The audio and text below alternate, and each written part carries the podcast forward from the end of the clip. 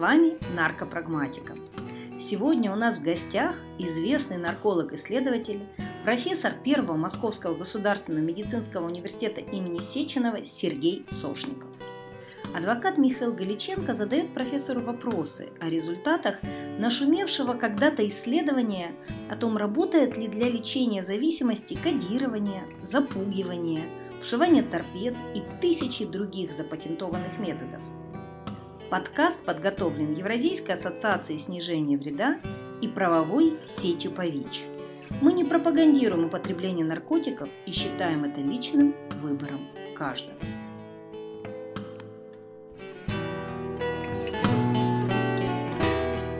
Добрый день, друзья! С вами э, подкаст э, «Наркопрагматика», Михаил Галиченко, адвокат. Э, мы говорим о наркотиках, Сегодня у нас э, очень почетный гость, э, который э, в свое время меня сподвиг на то, чтобы больше, скажем так, уделять внимание научным данным и изучению того, что мы сейчас называем наукой о наркотиках в странах позднего Советского Союза, Сергей Сошников. И мы сегодня поговорим о том, э, что из себя представляет наука о лечении наркомании э, в странах э, бывшего Советского Союза. То, что принято называть страны бывшего Советского Союза, это Россия, там, Украина, Азербайджан, Узбекистан и так далее. Я попрошу Сергея представиться самому, и дальше мы пойдем по вопросам. Сергей, пожалуйста, добрый день, представься, и дальше уже начнем по вопросам. Да, здравствуй, Михаил, спасибо за приглашение. Здравствуйте, слушатели. Меня зовут Сошников Сергей. Я уже тут недавно переходил на новое место работы, обнаружил, что у меня 20 лет стаж работы на наше Министерство здравоохранения, на отрасль медицинскую. И к этому времени я э, защитил диссертацию. Вот сейчас работаю профессором на должности профессора в Первом медицинском университете, Институт лидерства. Одновременно совмещаю на должности ведущего научного сотрудника, веду работы диссертационные, магистрские у на стыке между математикой, математической статистикой, математическим моделированием и общественным здоровьем, здравоохранением. Э, работаю в качестве ведущего научного сотрудника там уже несколько лет. И э, достаточно, поскольку я по образованию нарколог, психиатр-нарколог и закончил интернатуру, уже достаточно давно работал в 17 наркологической больнице, и я, то есть можно, наверное, бросить наркотики, но нельзя бросить наркологию. И я так и продолжаю ей заниматься всю жизнь. Э, наркологию бросить невозможно, и если ты продолжаешь чем-то другим заниматься, и в научном плане тоже, она все время всплывает, и я все время как держу и руку на пульсе того, что происходит в мировой науке, психиатрии, а, ну, как раздел ее нарко наркологии, и что происходит в России, продолжаю общаться с коллегами, широкий круг общения. Вот. И сейчас у меня уже достаточное количество публикаций накопилось, вот, и продолжаю этим заниматься. Спасибо, Сергей. Вот сразу перейду к первому вопросу. Эм, э, когда-то уже больше 10 лет назад я впервые столкнулся с результатом вашей научной работы, вашей и ваших э, уважаемых коллег. Э, и исследование вы проводили, которое касалось изучения большого объема информации, патентной деятельности российских наркологов – вы впервые, наверное, в отечественной науке э, оценили а, патенты, э, которые касались лечения наркомании и алкоголизма, с точки зрения того, насколько предлагаемые методы лечения опасны для жизни и здоровья. Ну и вообще, я понимаю, вы смотрели с этической точки зрения на эти методы лечения – Э, и я бы очень хотел сейчас спросить как раз вас, э, попросить вас о том, чтобы вы рассказали об этом исследовании, э, как вообще вы пришли к тому, что нужно его сделать, что оно в себя включало и какие выводы по результатам этого исследования были сделаны. Пожалуйста. Михаил, спасибо за высокую оценку. И действительно, я продолжаю следить, кто его цитирует. Это видно в индексах и базах данных научных публикаций. Я смотрю на e-library оно достаточно востребованное до сих пор, и оно встречается и в диссертациях, ну и отсылки к нему сейчас и в научных работах, и в статьях. И это, я считаю, одной из своих удач, может быть, это даже было одно из самых а, таких увлекательных, интересных исследований. Честно говоря, наукой занимаюсь ну, не ради денег особо, мы недавно разговаривали с друзьями, а ради вот таких вещей, которые приносят искреннюю радость, открытие, какие-то удовольствия, а затем дальнейшее это обсуждение. Это и есть тот кайф, который я получаю от своей работы, то удовольствие. И да, это было удачное исследование. Я делал его, конечно, не один, у нас была целая большая группа.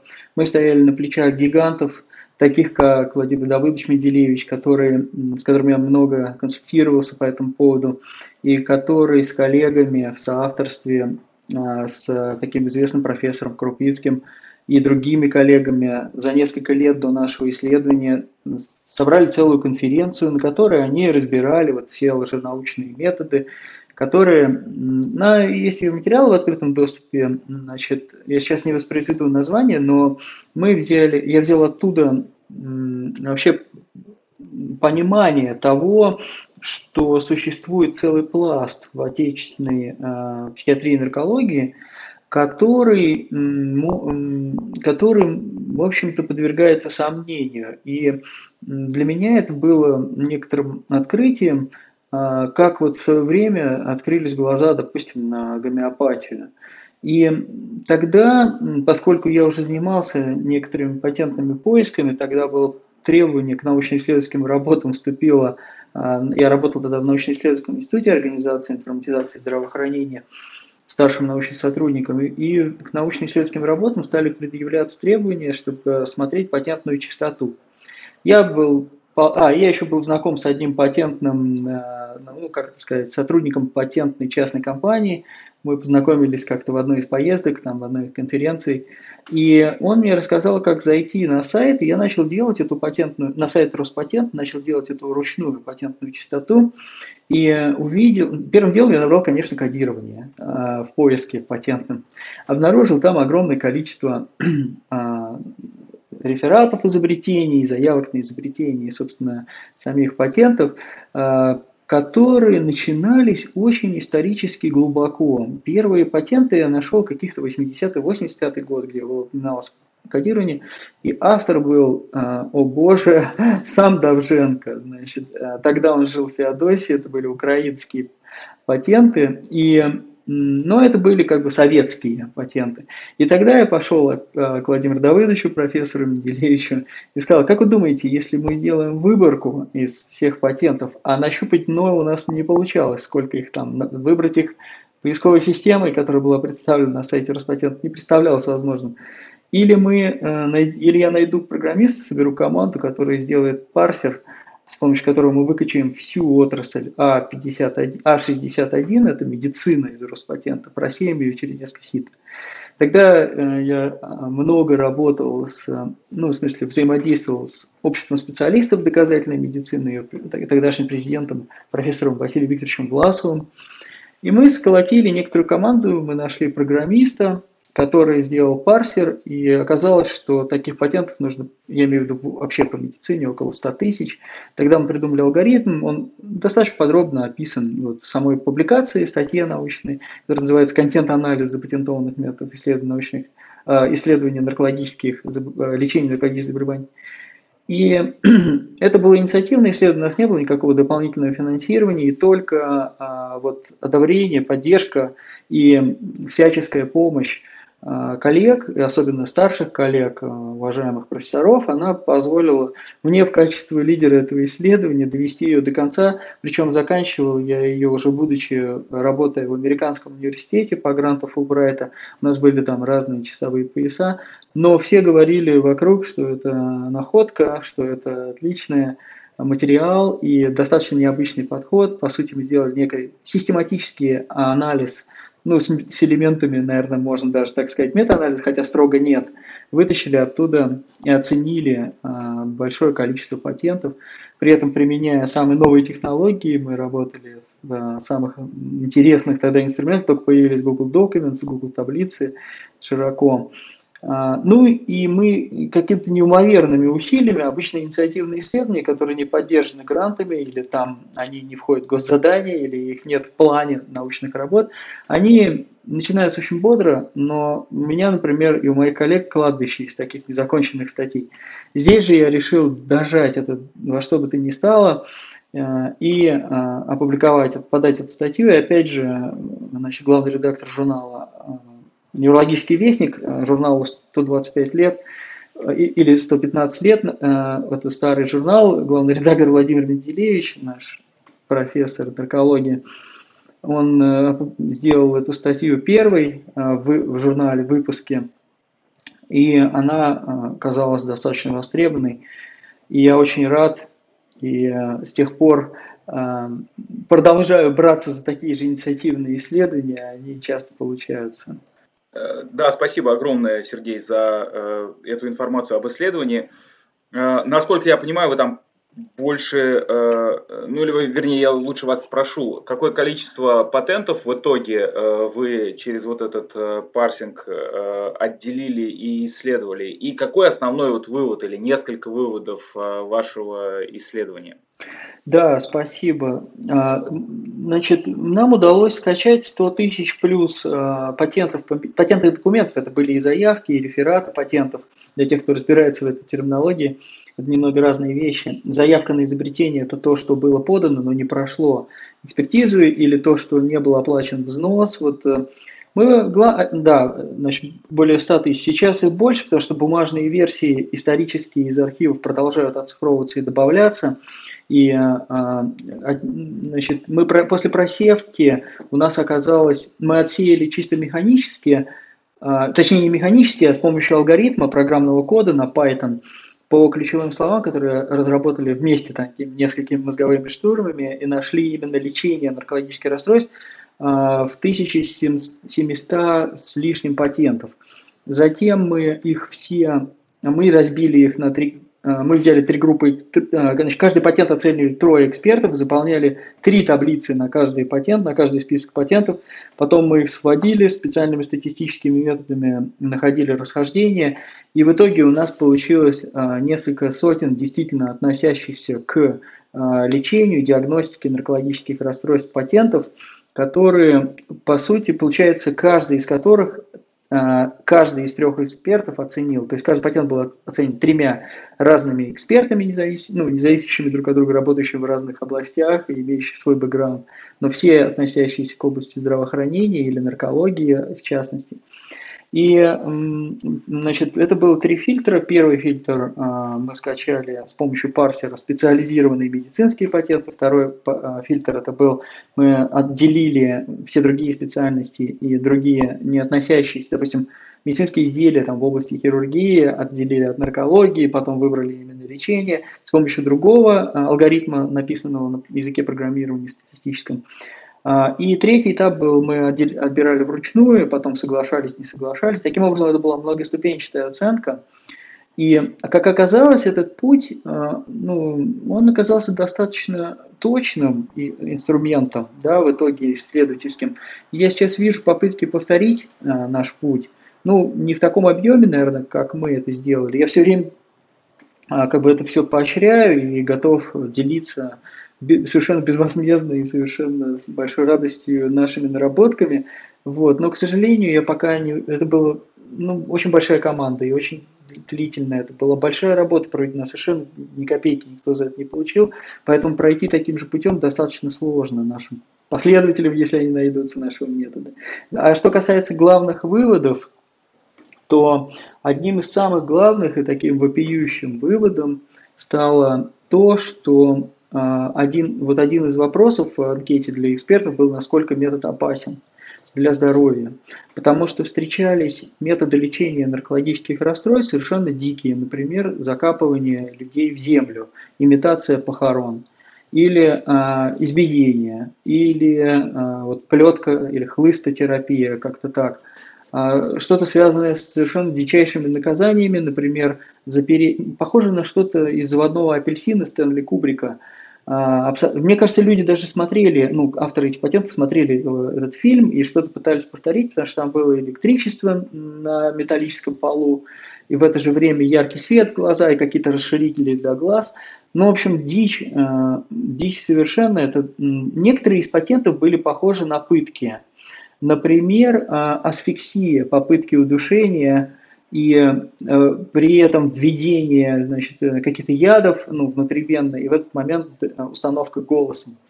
Я должен напомнить, что исторический патент и метод Давженко, он основан на так называемой сугестивной такой как, как говорили, стресс психотерапии, когда э, с, с участием еще и химического агента. То есть э, изначально Бодовженко делал как? Он собирал целый зал э, людей, которые приходили сами. Это, у него был очень высокий порог доступности для его метода кодирования. Человек должен был месяц простоять в очереди, были квоты, это был Советский Союз, и для того, чтобы попасть, допустим, на его сеанс, люди из каких-нибудь прибалтийских республик, где маленькое число населения, на них выделялось очень мало квот Минздрава. Он тогда пробил это все финансирование на государственном уровне через Минздрав. И, допустим, от Латвии там, или от Литвы, я уж сейчас точно не могу сказать, но это есть в его фильме, который называется «Дар», про Давженко, его ученики его сняли, что было доступно всего два там, или три места в месяц э, от Прибалтики. Таким образом, люди оккупировали э, всю при, при, прилежащую территорию, мы выделили Феодосии целый особняк, и люди жили месяцами возле ограды для того, чтобы попасть на его сеанс. Сеанс, таким образом, порог доступности был очень высокий. То есть люди, которые могли сами не пить месяц, ну, понятное дело, им было легче бросать.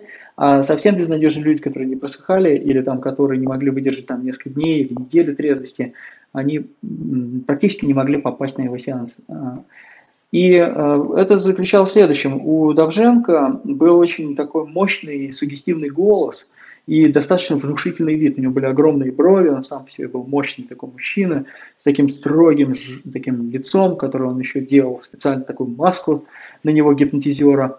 И в зале был полумрак, он заходил в зал, громко топая подошвами башмаков по сцене, подходил к трибуне, там стоял большой микрофон, и его снизу подсвечивала такая лампа. Все это выглядело мистически, достаточно э, впечатляюще.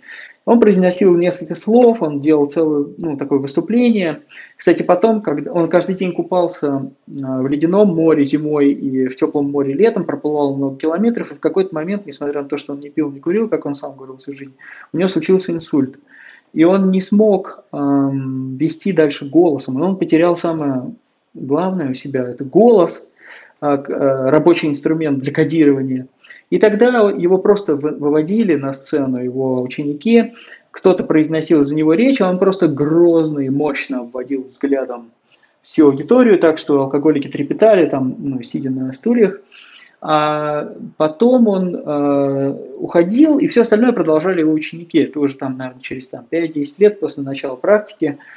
Но сама процедура заключалась в том, что После этого группового сеанса больных по одному, пациентов по одному выводили в специальный процедурный кабинет, где э, медсестра хватала, говорила, высунь язык, брала марли за язык, э, вытаскивала его наружу и в этот момент впрыскивала либо из спринцовки, либо уж из шприца, не знаю точно, на корень языка э, такой химический агент хлорэтил. Хлорэтил вызывал безудержную рвоту, спазмы, и человек в этот момент покрывался такой Э, испаренный, краснотой, он, у него становились красные глаза, он начинал, начинались рвотные позывы какое-то время. И в этот момент э, Давженко, когда он еще мог это сам делать, он давал ему установку голоса. Он говорил, я вам ввел код, и э, обычно он заходил сзади, он так вот хватал человека сзади. И все это было очень театрализовано, очень впечатляюще, тем более в дефиците в советское время других проявлений там мистики, религиозности и прочее. Его боготворили, у него было несколько последователей, таких волн учеников, и его, о нем ходили совершенно ну, невероятные как легенды. И вот этот патент, он э, оказался доступен в а, кстати, интересно, э, что его, за него потом боролись разные ученики, произошел раскол, появились э, ересиархи, ну, появились э, такие очепенцы, значит, давженковцы, и в конце концов завладел им его племянник, как как владелец этого патента и тот человек, который продолжает каждый год платить взнос на поддержание патента, на что его ученики другие подали в суд на этого племянника, пытались у него его отжать, там происходили какие-то совершенно невероятные вещи, а, потому что здесь мы переходим к другой части а, рассказа, потому что а, патент в советское время, да и сейчас тоже местами, он был круче научной статьи, а, сильнее диссертации, сильнее там, ну, не знаю, может быть, не сильнее диссертации, но впечатление производил на человека. Это такая гербовая бумага, где было несколько таких солидных печатей, которую получить просто так, простому смертному, было практически невозможно. И а, вешая на стену себе эти специалисты, они а, таким образом добивались внушительности своих действий и говорили, наш метод запатентован. Вот. Но возвращаясь к исследованию, другим инсайтом, как бы открытием из нашего исследования было то, что в какой-то момент это, это патентную активность ее начали воспроизводить другие либо ученики Доженко, либо их последователи. Короче говоря, дело лейтенанта Шмидта расширилось на весь Советский Союз. Я в кавычки беру, конечно, это из Остапа Бендера цитата.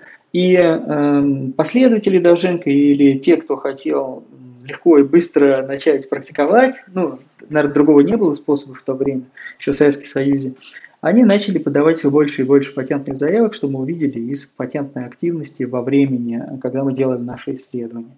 А, пик их наступает в 90-м году, на, перед распадом Советского Союза, 91-й, там, 92-й, еще он сохраняется 95-й и дальше – а, и он даже нарастает вот в эти еще больше, но в другой форме. А, там уже кодирование а, начинают называть зомбирование, начинают называть вшивание, торпеды, начинают называть какими-то новыми, значит, тройной код, двойной код, четверной код.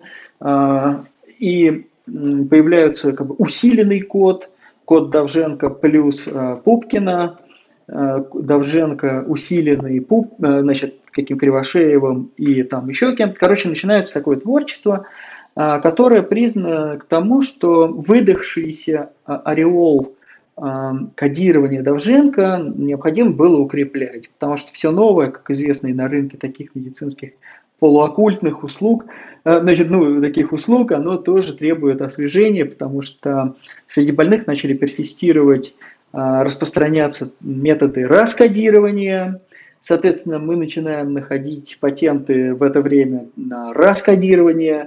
А, появляются слухи о том, что можно съесть 3 килограмма лимонов за раз и кот слетит, что тогда усиливается это вшиваниями, торпедами и прочими вот этими вещами. В действительности а, даже в патентах отмечено, что я в своей практике тоже встречал упоминание, что э, вшивали антибиотики, а говорили, что вшивают ну, там, какую-то страшную торпеду. Появляются более легкие способы, это внутривенный укол, э, который на самом деле состоит не из какого-то там секретного препарата, а из веществ, которые вызывают неприятные ощущения в организме. Например, магнезия – это самое простое, что можно представить, если ввести внутривенно магнезию то повысится температура тела, участится сердцебиение, дыхание становится горячим. Они добавляют туда витамины группы В, добавляют туда АТФ. АТФ, э, между прочим, вызывает страх смерти и конвульсии. А, они добавляют туда никотиновую кислоту, которая вызывает жжение по всему телу. А, в этот момент появляется понятие, ну где-то вот там в 90-м появляется понятие а, провокация, провокация для проверки кодирования, когда пациенту значит, ему вводят внутривенно шприц, ну, иглу со, со шприцем, в котором набран вот этот э, коктейль из препаратов, который вызывает ужасное состояние, и в этот момент капают на язык сватки спиртом медицинским и говорят, вот сейчас мы проверим, значит, и начинают вводить струйно бешеный коктейль из препаратов, которые легко можно купить в аптеке, по сути они безрецептурные, стоят копейки. Ну и несложно подсчитать, что доходность от такого и профицит от такого лечения, он тысячи процентов составляет и больше. Это выгоднее, чем заниматься наркобизнесом. Вот. Тем более, что пациенты приходят и приходят и приходят, и снова приходят и говорят, доктор опять сорвался.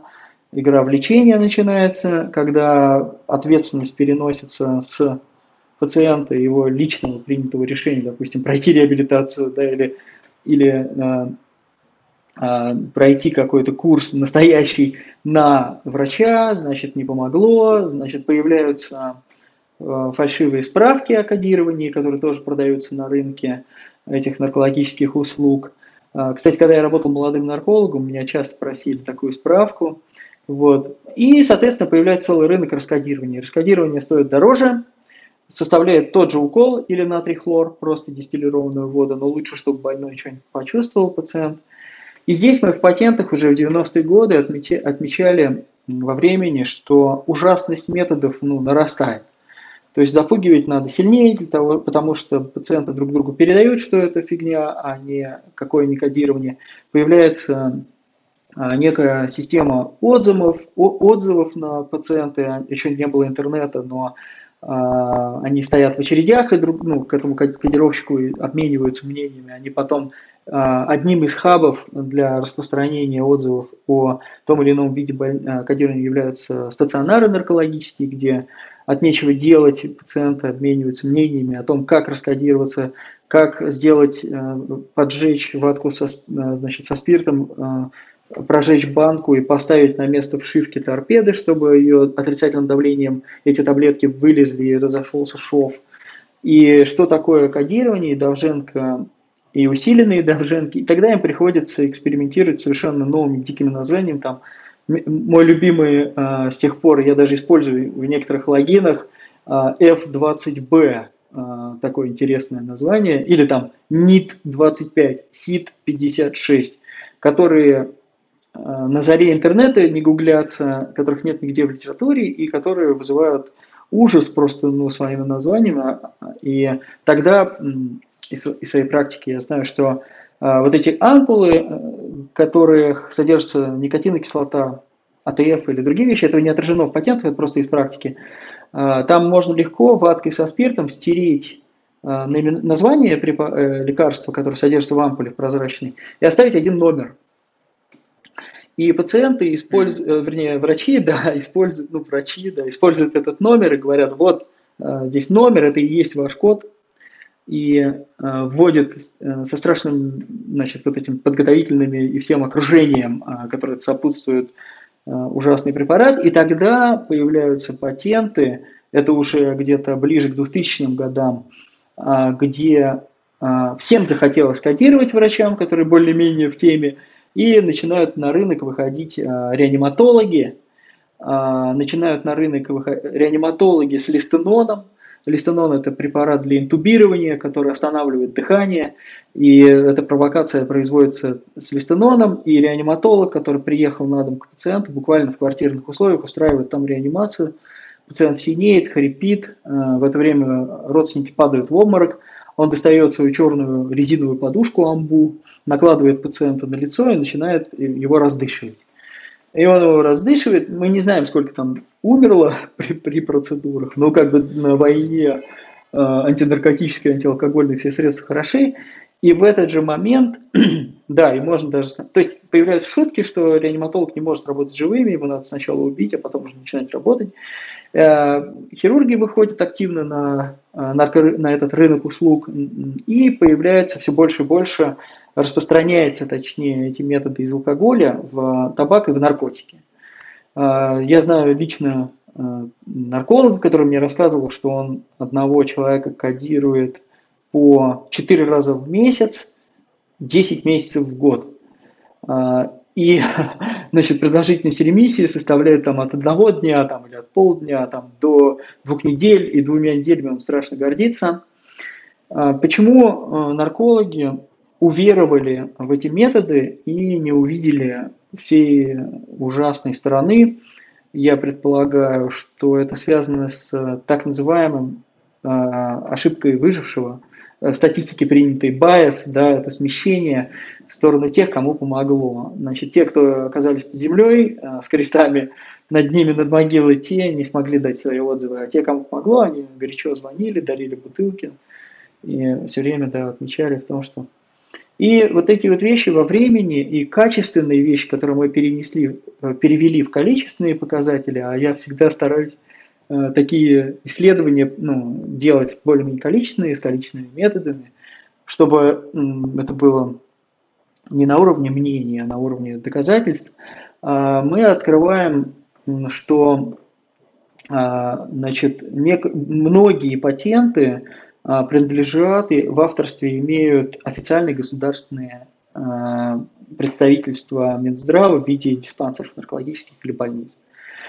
И эм, когда мы эту статью опубликовали, да, может быть, есть какие-то вопросы, а то я продолжаю, продолжаю монолог.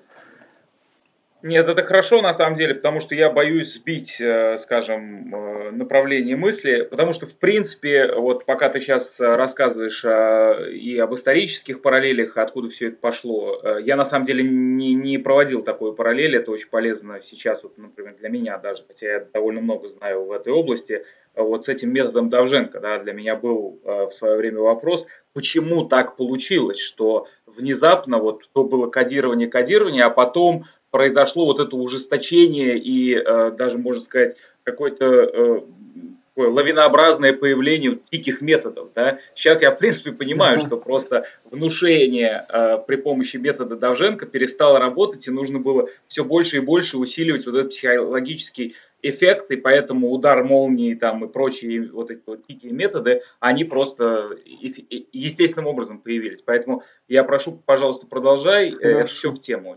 Да, у меня еще есть в запасе кунсткамеры отдельных прикольных методов кодирования, например, лечение наркомании э, гималайи терапией как мы это назвали. Там, значит, она продолжается два месяца, и в это время совершается поход на высоту 8 тысяч метров в Гималайи вместе с пациентом.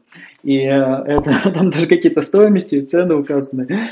Вот, ну ладно, и продолжая, тогда, чтобы закончить с этим исследованием, основные инсайты, а, мы обнаружили, значит, что а поскольку они связаны с воздействиями на грани пыток и очень серьезными физическими, психическими, моральными такими воздействиями. Я уж не говорю про, ну там, церковные методы мы вообще отставляем, которые почему-то тоже пытались запатентовать.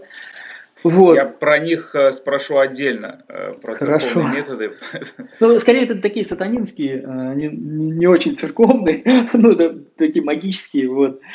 А, и все это, да, в общем-то, все это приобретает такой вид бытовой магии. Ну, понятно, что запугивание, понятно, что мы это видим на статистике алкоголизма. То есть в эти же годы происходит параллельно с бурным ростом всех этих методов, одновременно а, происходит огромный рост смертности от алкоголизма, огромный рост преваленса там, и огромный рост металкогольных проблем, проблем, которые связаны с ДТП, там, насилие, убийство, самоубийство.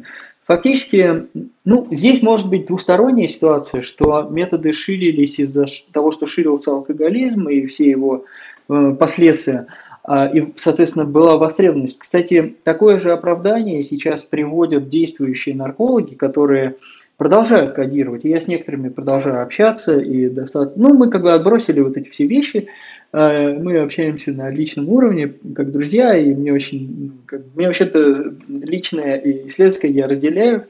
Вот, и они говорят, что оправдывают себя тем, что существует огромный спрос.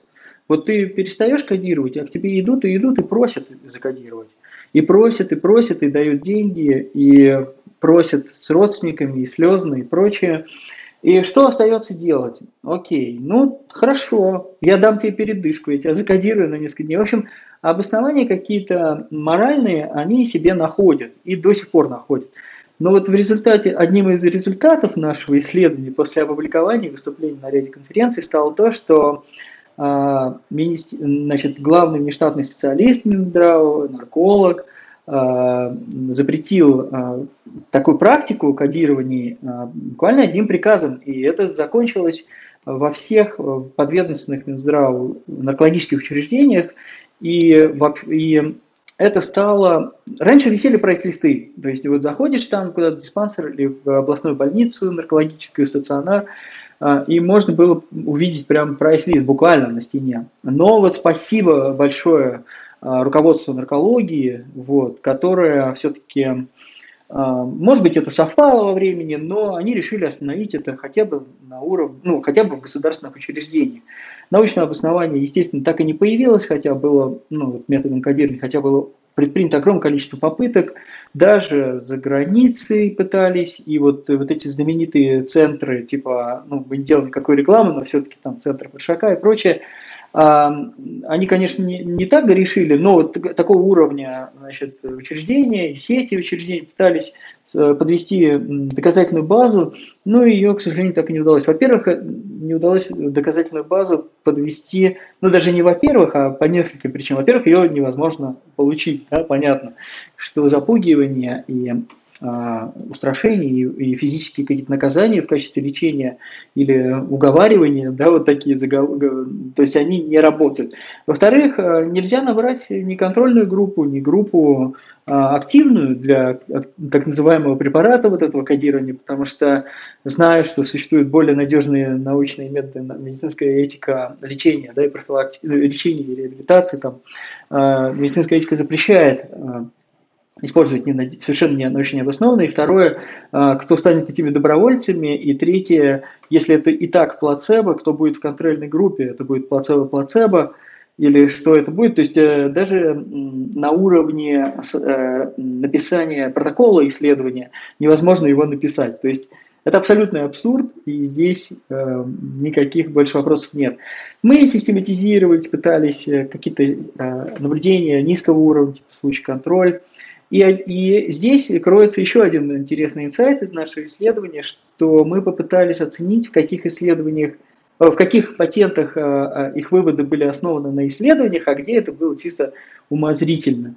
И выяснилось, что подавляющее большинство этих патентов, я не помню сейчас цифру, но это больше половины, вообще не упоминали никаких сравнений, никаких исследований, никаких клинических случаев, даже единичных клинических случаев.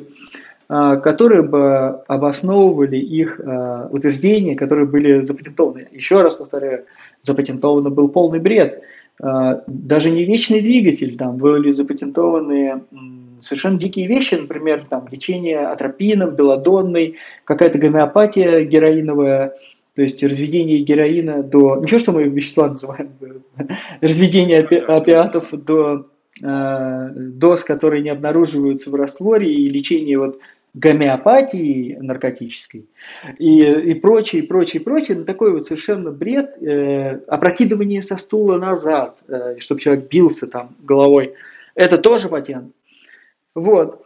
И здесь дальше мы попробовали посмотреть, сколько же, ну, как э, люди такие с систематическим научным подходом, сколько же было патентов основано на хотя бы единичном клиническом случае, что вот дядю Васю лечили там настойка зубы комара, а, какие-то толченые там какашки, и все это перемешано с паутиной. Ну, как у Чехова, по-моему, такой был.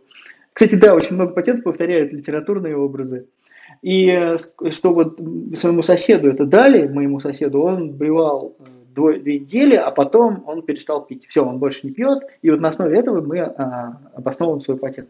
Ведь единичные клинические случаи на уровне медицинского, около медицинского анекдота, там тоже было большое количество, ну, тоже, я, я боюсь сейчас сказать, но это были десятки.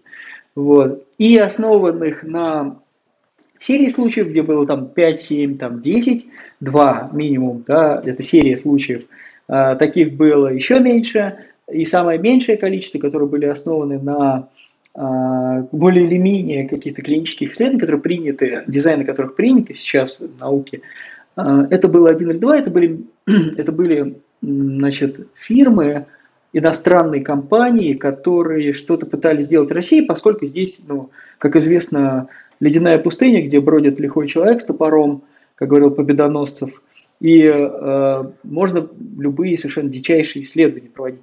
В том числе мы нашли два патента лечения психоделиками нашего общего знакомого и хорошего друга и профессора, да, э, в том числе А, да, там, да, я еще долго смеялся и писал в своем блоге, что интересно, вот, а сам врач должен быть в одном трипе, ну, с пациентом для того, чтобы производить достаточно эффективное воздействие, но я зря смеялся, вот.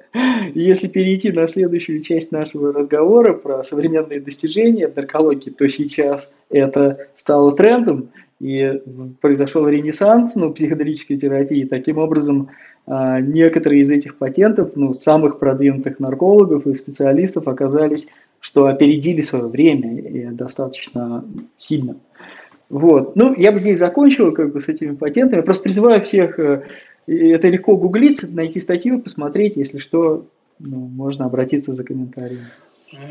Она будет под э, подкастом э, на нашей страничке, где эти подкасты все есть. Под эпизодом твоим э, подкастом будет ссылка на эту статью, вот на те презентации, которые ты прислал, в том числе там на английском есть. Это будет тоже. Те, кто будет особо хотеть посмотреть на данные, там все это будет.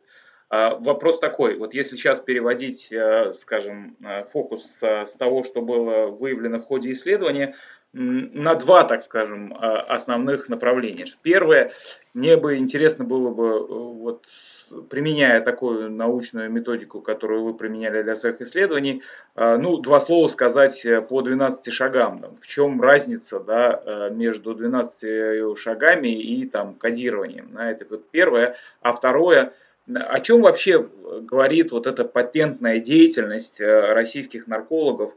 Э, можно ли вообще какой-то сделать, ну, такой вывод общего характера о том, почему так произошло, что вот эти вот патенты, о чем они просто свидетельствуют, куда развивается российская наркологическая наука?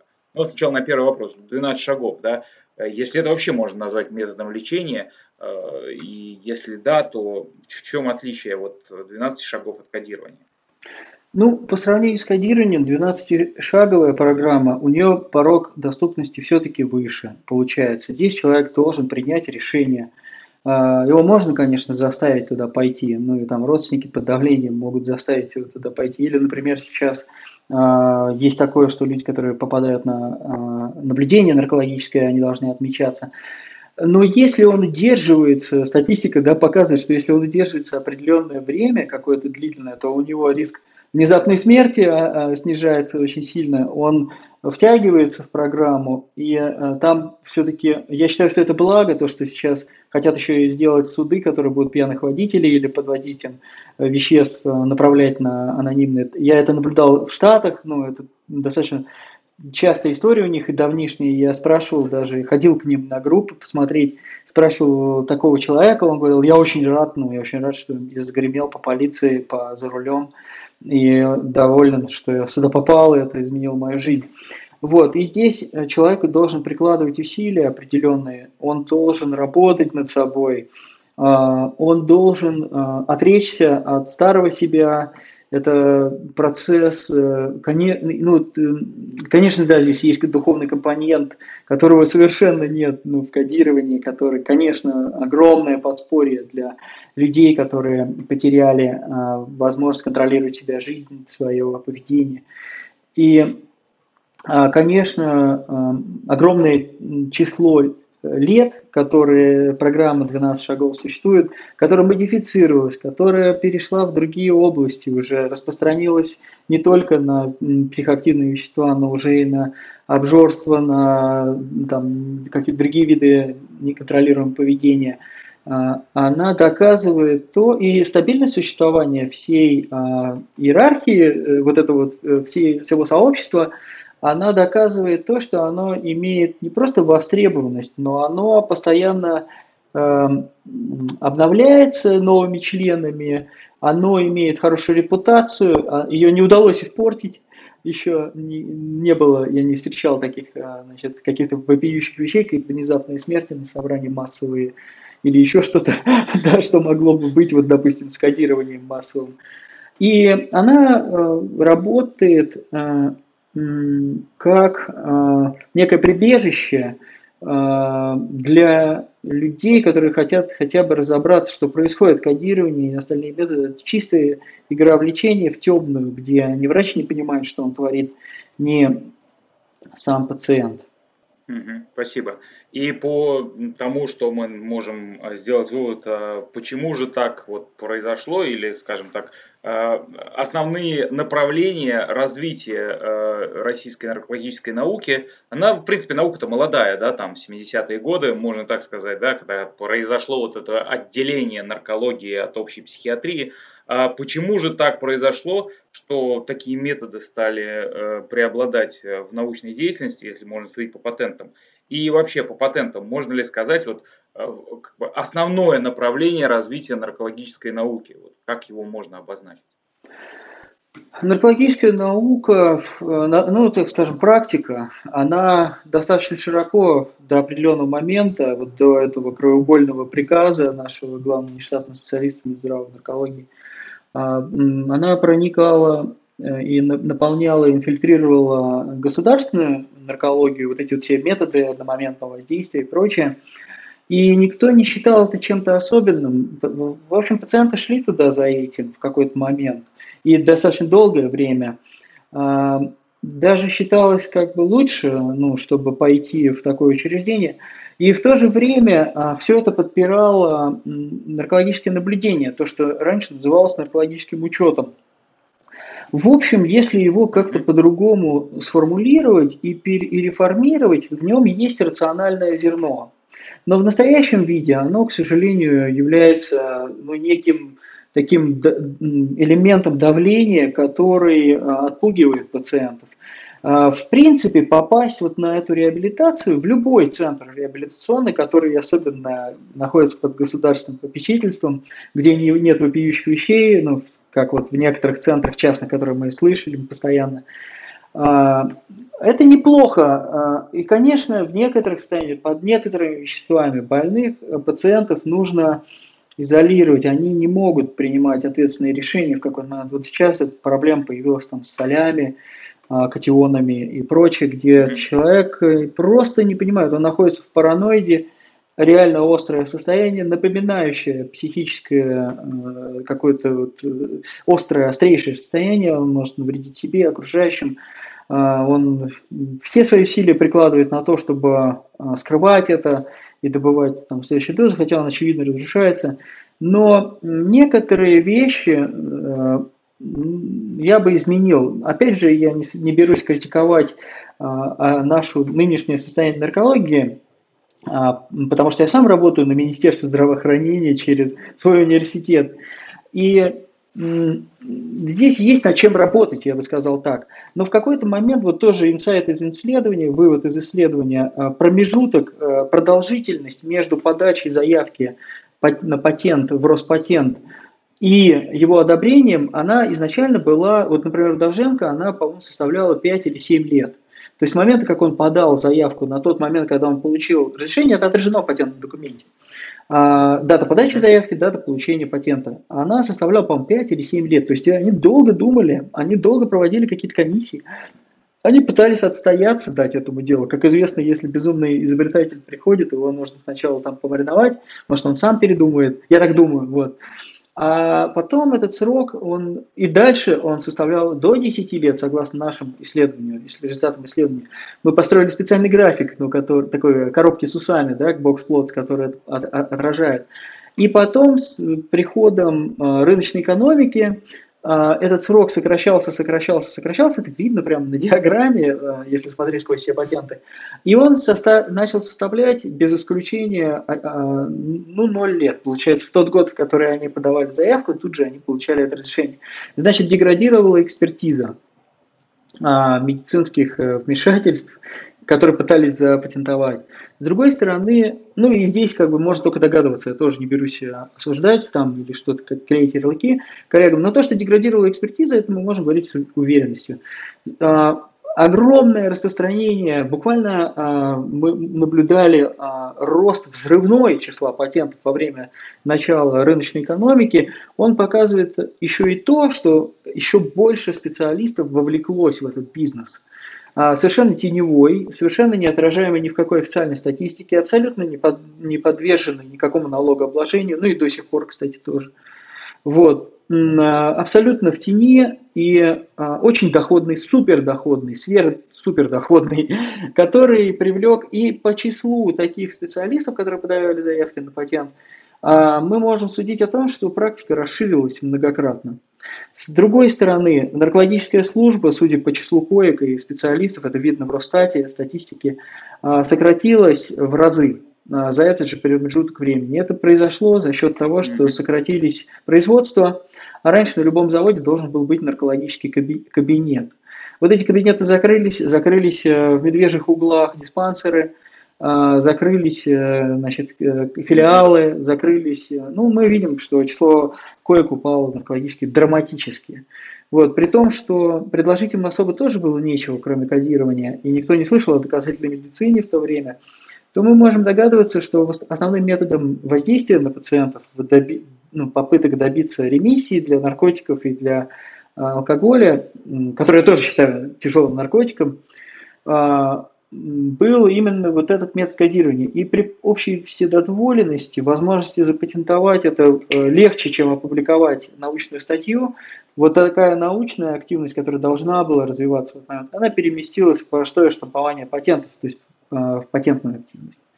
Этим может быть обусловлено э, доминирование на рынке наркологических услуг, хотя в то время о медицинских услугах еще не говорили, говорили о том, что врач лечит, это искусство и прочее. Mm-hmm. Это сейчас говорили во время перехода на одноканальное финансирование и страховое, страховое, страховую медицину и прочее. Вот, и таким это было многофакторное явление, как и любое сложное явление в нашей жизни.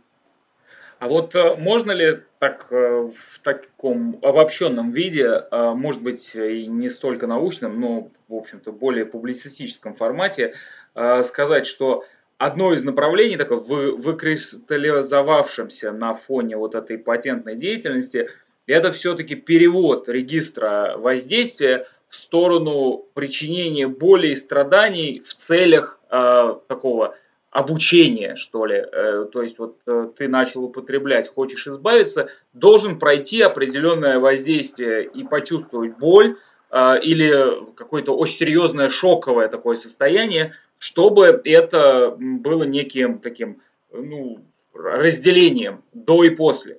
Можно такой вывод сделать? Ну, у нас такой задачи не было в рамках нашего исследования, чтобы проверить э, нарастание жестокости во времени. Но по своим наблюдениям и вот по той базе патентов, которую мы собрали, выводам, которые у нас есть сейчас, я могу сказать, что а, определенно, а, ну там ведь, э, там ведь как количество их выросло число в какой-то момент, просто абсолютный показатель. Э, числа патентов по годам. И, конечно, стали чаще появляться такие жестокие методы. Э, тут еще ведь какая вещь? Есть органическое некоторое неприятие, я не знаю, как в других странах, в России, например, если в палату с алкоголиками попадает э, человек, зависимый, употребляющий наркотики, проблемы наркотиков, его начинают там стигматизировать, сами же пациенты. Э, плюс еще медицинское сообщество, ну, не надо скрывать эти боли. Ну, вот, э, люди, которые работают с, с такими группами людей, они сами злоупотребляют алкоголем. И я не хочу никого обвинять, но здесь получилось так, что часто алкоголики лечили наркозависимых. И, э, значит, ну, это тоже один из факторов. Но вот то, что чем хуже, тем лучше, это определенно наблюдается, наблюдалось да, в какой-то момент. И тогда появляются конкретно наказательные методы. То есть сначала это все было в виде, мы сейчас его испугаем, и в этот момент он внушится, ну, сделаем ему внушение. В конце концов это свелось действительно к э, наказаниям. И дальше, когда стал посвободнее с религией, и как-то появилась такая терминология, тоже религиозно-духовная, то появились патенты, э, например, на зарок от героина. А, зарок от героина. Это что-то напоминающее на заговор вот бабушек от болезней, mm-hmm. что когда пациент там зажигают определенное количество свечей, ему дают э, что-то а, принять опять какую-нибудь гадость, вот, и в этот момент э, ему читают молитву, или он сам должен произнести самые уничижающие, оскорбляющие, собственно, достоинство тексты, которые должны быть настолько грубыми и настолько значит, проникающими в эго да, и ранящими самого себя, что они должны как бы запомниться. Я думаю, здесь было такое рациональное зерно в том, что эта процедура должна запомниться на всю жизнь. И тогда, когда человек э, возвращается к употреблению, ему должно быть страшно, больно, плохо, э, он должен быть напуган.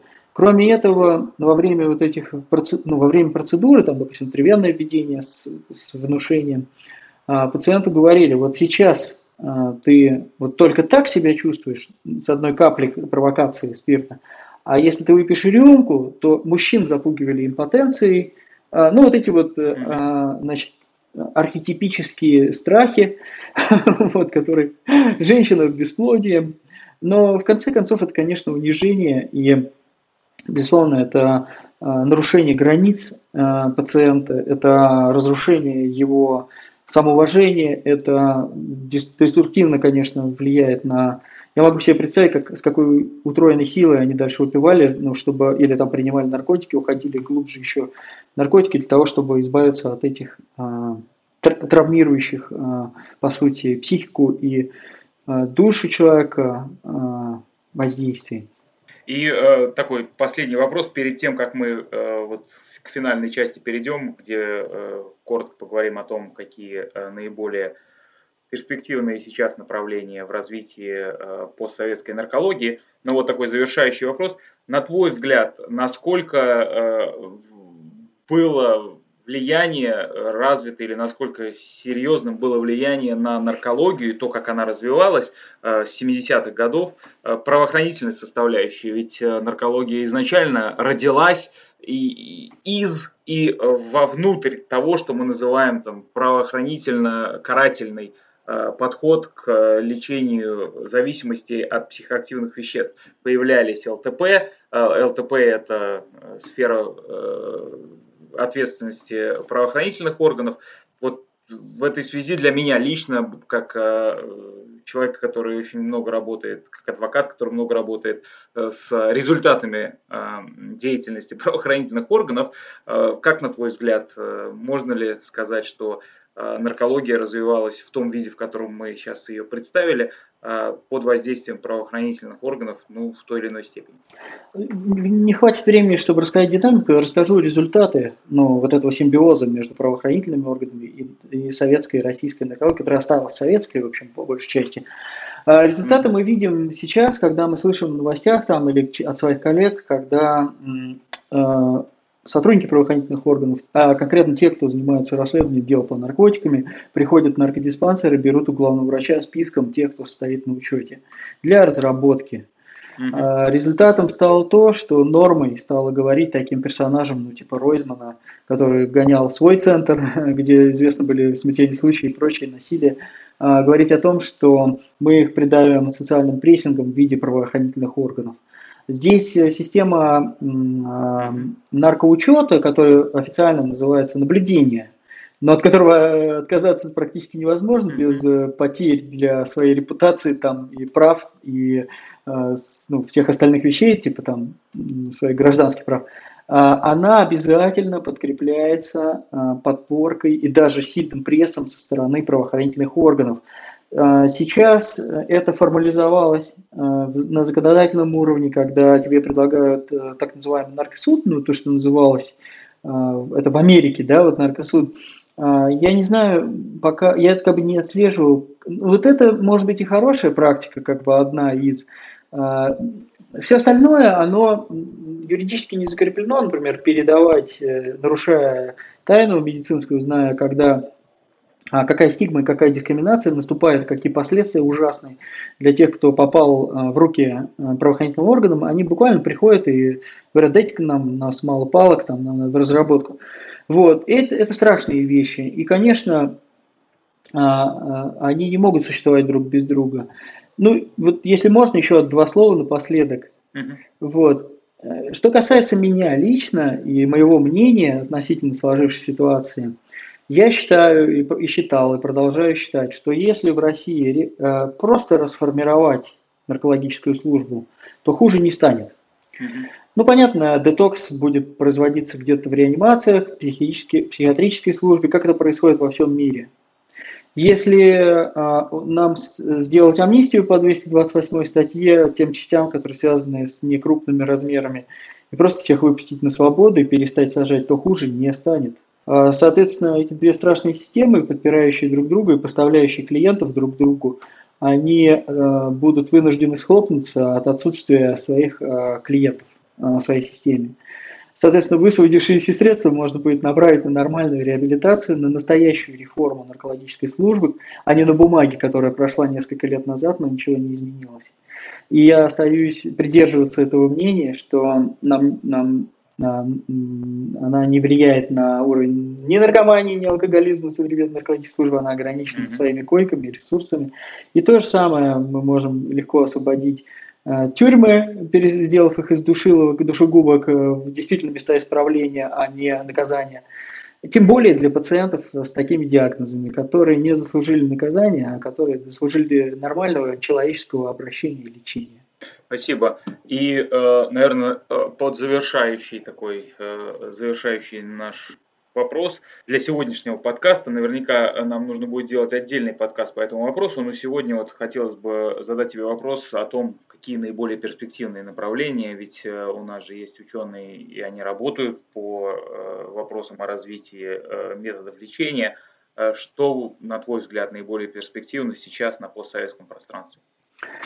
Так э, наука стала глобальной. Я знаю группы и в России, которые в постсоветских странах, а, я там в постсоветских странах вообще психоделическая терапия достаточно распространена. Я вот знаю людей, которые этим занимаются в Узбекистане свободно, вот, э, там, кетаминовой психоделической терапии. Там посвободнее, чем у нас, несмотря на то, что там, как считается, страна пожестче в плане политическом.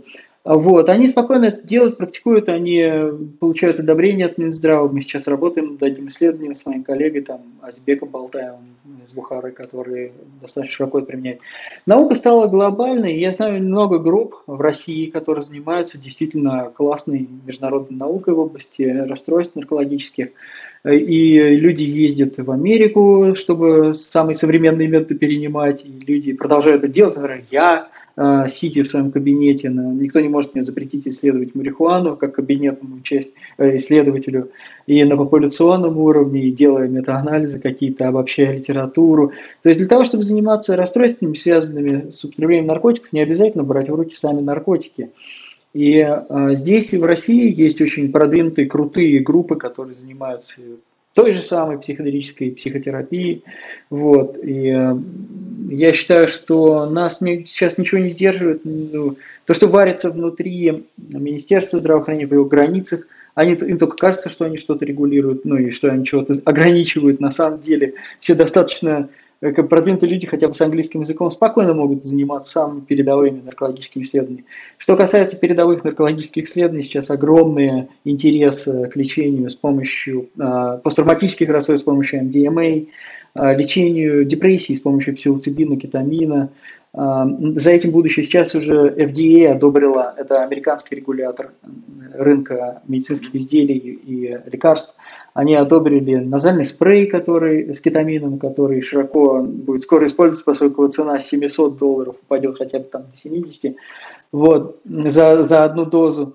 А, проводится капельная терапия а, во всем мире, в том числе кетамином.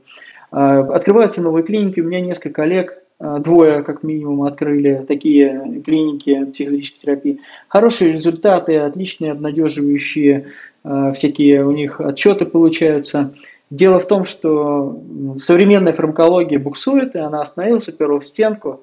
Э, антидепрессанты закончились как формулы, э, я могу отдельно потом про это поговорить, но еще раз, мы не сдержаны, не ограничены никем для того, чтобы в России заниматься теми же вопросами психоделической терапии, публиковаться. Вот. У меня вышли статьи по марихуане и каннабису, я им активно занимаюсь. Я считаю себя популяционным наркологом, который не сдержан ни в чем. Спасибо, Сергей. Э, предлагаю на этом сегодняшний наш подкаст закончить. Спасибо, друзья, э, за то, что вы нас слушаете. И, э, по всей видимости, следующие подкасты будут посвящены вот этим вопросам наиболее актуальных научных исследований по вопросам о лечении расстройств, связанных с употреблением психоактивных веществ. Спасибо, Михаил.